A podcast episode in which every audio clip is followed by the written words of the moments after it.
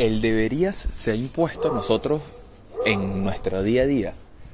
¿Qué tantas de las cosas que hacemos, decimos y hasta pensamos están influenciadas por el deberías? ¿A qué me refiero con deberías? Voy a tratar de dar una breve explicación acerca del deberías. El deberías es todas esas cosas que socialmente estás en una forma, una especie de atadura o obligación a ese tipo de respuesta ante algunas circunstancias o determinadas, determinadas cosas. Eh, podría poner muchos ejemplos, pero voy a poner ejemplos básicos que capaz no harán relevancia en, el tema, pero si entienden el, el, deberías es lo importante.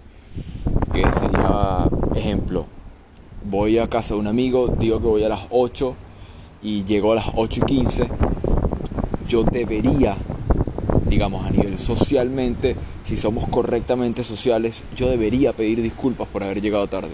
Yo debería. Eso es algo que socialmente, eh, aparte que está aceptado, está básicamente requerido. Capaz no todo el mundo lo hace. Obviamente no estamos en una época donde la puntualidad sea algo tan estricto, pero socialmente deberíamos pedir disculpas si llegamos tarde. Entre eso hay miles de ejemplos más. Eh, pero a lo que voy es con el deberías, con el, con, con el, con esa pequeña, esa pequeña atadura que tenemos hacia la sociedad por ser parte de la sociedad y porque como estamos en una sociedad deberíamos comportarnos de cierta manera. Ejemplos claros, el Medio Oriente o cosas árabes, por ejemplo, o países árabes, mejor dicho, disculpen, eh, que a cierta hora todos los musulmanes deben inclinarse hacia la Meca es algo que ellos deben hacer, es algo que, es parte de su tradición y si son respetuosos de la tradición y son buenos religiosos, ellos a cierta hora del día van a inclinarse ante la Meca porque deben, el deber los llama, el deberían es eso. Y yo me pregunto qué tantas de las cosas que hago, digo y pienso, hasta siento, están atadas a un debería. Como por ejemplo un caso muy reciente el 31 de diciembre, algunos de mis estaban, algunos estaban tristes, digamos, porque ellos quisieran estar con su familia. O, existe ese, ese tipo de, de, atmósfera en donde todos están pensando en su familia y se sienten tristes porque no están con su familia.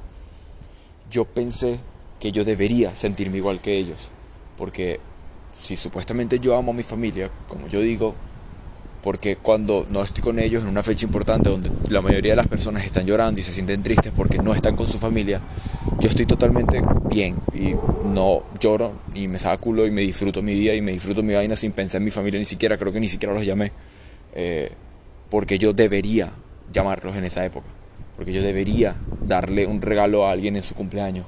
¿Qué tantas cosas que yo hago, digo, están influenciadas por ese debería?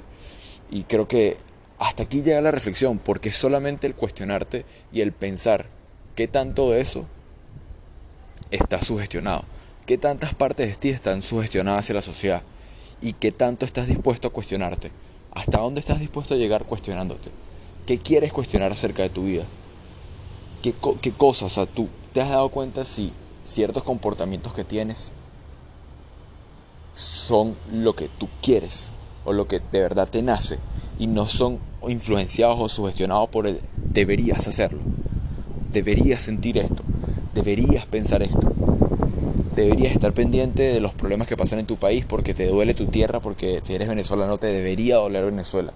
Ese tipo de cosas, ¿qué tanto tenemos? Y cuando te pones a preguntar eso, nada más la pregunta te hace consciente. Y eso es la filosofía para mí la conciencia, estar consciente. Por eso necesitamos a veces más preguntas que respuestas.